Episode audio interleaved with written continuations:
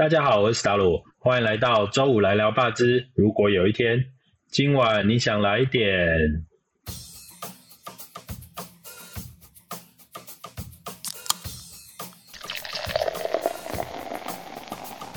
本节目由熟悉台湾生态的私厨史达鲁担任主持人。透过节目，你可以听到一群为这片土地默默耕耘的职人，说出他们的故事。感谢经济部中小企业处的支持，也谢谢正在收听的你。欢迎大家每周五到各大平台上收听哦。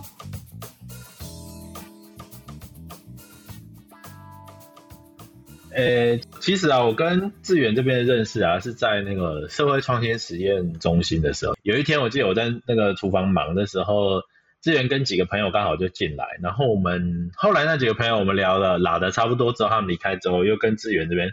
多聊了蛮多的，那时候就是对于资源的印象就是说，天啊，怎么有人对于米香这个东西，你可以说它不起眼，这个的确也是，它就是一个零食小点心，但是他对他这个这个小东西的热忱是非常非常的真实的哦。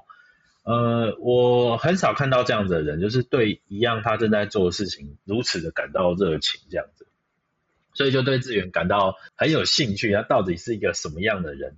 后来在跟我们共同朋友在聊的时候，才知道说哇，志远也是不容易，因为啊，你这个算是二代接班对不对？还是三代啦？我们是二代啦。其实以前我们是面包店，就是做面包这件事情，在当时基隆也是很潮的，怎么会转到做米香，就是往传统这边靠拢？其实以前的面包店有点像杂货店，最早期民国六七十年代，那那时候等于是你在面包店，你可以买到看病用的。呃，鸡精燕窝啦，也可以买到柴米油盐酱醋茶啦。说实话，我也蛮佩服我父母亲的啦。他那时候他们也转型，卖面包以外，他开始卖饮料，然后开始接公家的生意，就是学校公家那些生意的时候，就开始卖餐盒，哦，办活动，然后可以做外汇。其实我的上一代在在创业的这段过程当中，他们也不断的给自己挑战，然后其实这些挑战，我相信也是那时候他们面临的很大的一个。呃，竞争跟冲击。志远，你那时候正大毕业嘛，然后没有想要回去嘛？啊，你跑去哪里？我那时候就是能够进去国泰人寿的那个不动产投资科。对啊，你是地震系毕业，然后跑去不动产投资。我跟你请教哦，到你回来啊，就是接家业之后再创新这件事情，你会觉得有什么关联吗？主要是这样，我会这样问，是因为说。现阶段啊，真正能够发光发热，某方面来说都是那种比较偏跨领域的人才。如果你是呃学什么做什么这件事情啊，其实不比较难脱颖而出。你反而是从其他领域跑来做不同领域的事情啊，只要肯用心，然后有一些不一样哈，就会做出一些什么啊。你这边可不可以跟大家分享一下？在那里其实认识了很多的所谓大姐，呃，他的工作可能是秘书。可能做其他的，他可能跟你做的事情不太一样，跟他就像当朋友一样。所以事实上，在国寿那时候做的这个工作，在于是跟人的相处。后来离开国泰之后，我开了另外一家礼赠品公司，是像我们现在的活动公司。那我可能就负责吃的那一块。刚开始做的时候，其实创业不容易，客群也不好找。呃，就有一次在跟好那些姐姐们，就跟他聊聊，说我们现在做什么。那那他刚好就跟我讲，他们在办一个活动。我因为这样。就走入了这个领域，然后就开始我第一份创业。那在这创业的过程当中，提供的服务越来越多，越来越广。然后后来我发现一件事情，原来服务是可以赚钱的。我做了服务，我做的产品米香，原来我应该提供的是我要为我的消费者做服务，不是在卖米香这个产品。一路延续下来，到后来中间的创业，到后来现在目前的新的事业体，其实我觉得环环相扣。嗯，哎，其实你讲到一个重点呢，因为过去可能是面包或者是米香，或者是礼赠品好了，它某方面来说，它它实际上获利的来源是来自于实体的这些产品嘛。可是啊，你的脑袋把它想象成是不是不是不是，你真正赚钱的其实提供一个比较软性的 solution，只是这个 solution 刚好可以透过这些硬硬的产品来达到那个效果，大概是这样的感觉嘛？对对对对，没有错。哎，这个真的很不一样哎。对啊，我提供给你的东西是虽然是米香，可是我要为你创造出你的情境，为你表达你想要表达的事情。米香就不再是米香，你为什么会送这个米香？你为什么会买这个米香？其实它有另外一个意义。当你准备全力米香要送给别人的时候，是因为你想要表达一个感情的时候，你会特别选我们全力米香。哦，我懂了。那这样这样我可以理解哦。那我知道很多二代再回去接家业，可能会碰到一些跟老爸跟上一代这边沟通上的问题。你这边有碰到吗？当然有啦，每一个都有。怎么办？怎么办？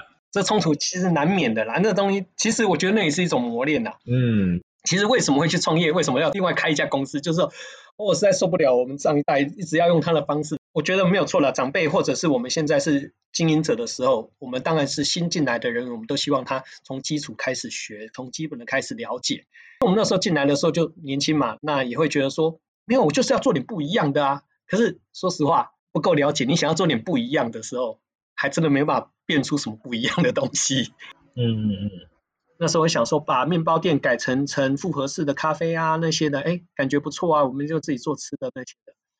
当我想要把这个概念带回来基隆的时候，那时候基隆没有这样做，那我想要这样做，可是长辈一定是不同意啊。对啊，不知道你在干嘛。对对对对对对对对，而且这不是他们想的东西。那当然那时候刚回来也不方便，就说哎，我硬是要改啊，不然我就不做了这样啊。我想说好吧，那我们就就试试看嘛。那我母亲会当做我跟我父亲之间的缓冲，后来我还是先屈服了。我觉得说好吧，那我就从基础功开始做好了。多基础，多基础。就是从一样啊，从顾店开始拜访客人，刚开始回来做的时候，真的是不晓得怎么做。因为我记得我那时候，我我母亲后来就叫我说，从业务开始做。那我那时候真的站在那里不知道怎么办。也许新创业的人真的会遇到这个状况，因为我到哪里去开发客户？你就是从零到一开始，每一个一你都好好把握。到后来你的客人会非常多，而且到你的时间都不够用。对啊，你说的没错啊。其实其实一开始真的是这样啊，就是。球来就打，就是我就是每一球我都要抓住了，每一个客人我都很认真很认真去处理，我根本不管他的单有多大，他是不是，甚至他会不会来来我们这边消费，开开餐厅的时候，那时候大概也是那样的状态。反正我那时候只求一件事情，就是我每一个新客人最后都要变成我的老客人这样。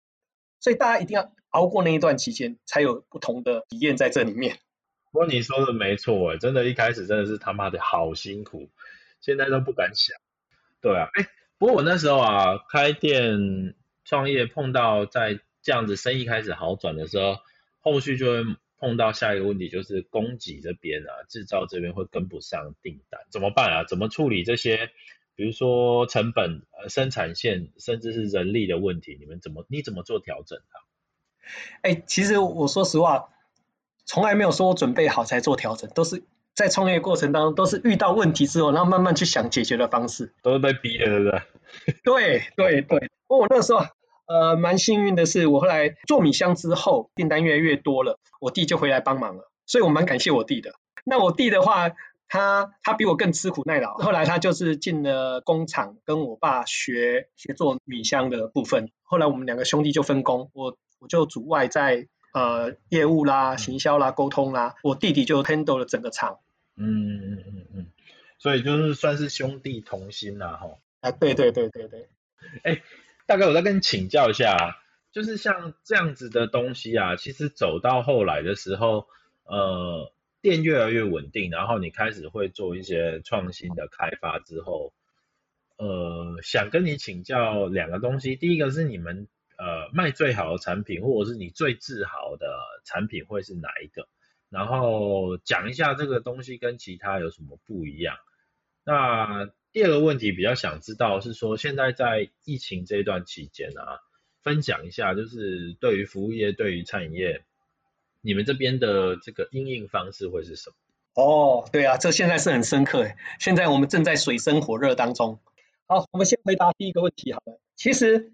我们的产品比较单纯，就是米香嘛。其实让我最觉得骄傲的事情是，我们真的在这个产业里面做了比较不一样，就是我做出了一个冰冻米香。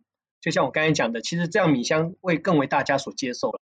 所以我们其实也不吝啬人家节目来采访，或者是去啊去拍摄我们米香制作过程。我觉得那时候当初一个概念是我愿意分享，啊，所以那时候也跟大家讲说，哎，冰冻米香其实没有什么。特别的配方或什么没有，你就是把它做了低糖一点、健康一点，然后就会有做出这样的效果，对不对？只是比较难做，说实话。第二件事情，我觉得是我从另外一个角度来看米香，就是其实米香它是有文化、有故事、有历史的。我们常常说假逼胖 gay 和安，其实讲的就是我们家做的这种米香。最早我们会让媒体注意到我们特别的是，因为大家以为是蹦米胖，就等他们电视台来采访的时候才发现，不是哎，我们不是蹦米胖，因为我们是用熟米做的，不是用生米做的，所以它吃起来口感跟不一样。生米就是蹦米胖，就是当零食。那熟米叫做米糖饼，米香饼。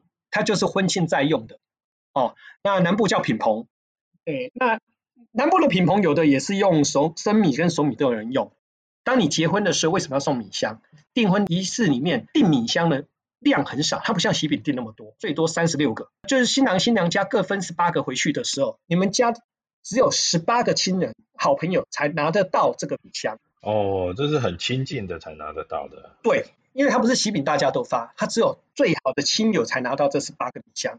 当我们结婚跟大家去分享米香的时候，表示我很重视。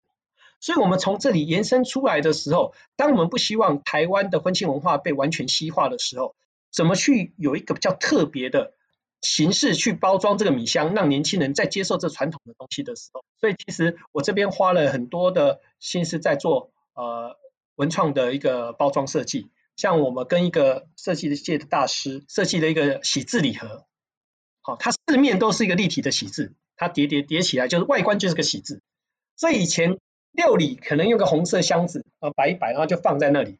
到现在用一个立体的喜字的盒子，而且一层一层可以打开，哦，放这些料理，料里面就不只是米香了，可能有四喜糖啊、龙眼面线啊，哦，然后。那个斗二米啊，这些东西，然后那个立体的喜字，当新郎带到新娘家的时候，那拿出来被人家说哇，好漂亮，那种感觉又不一样。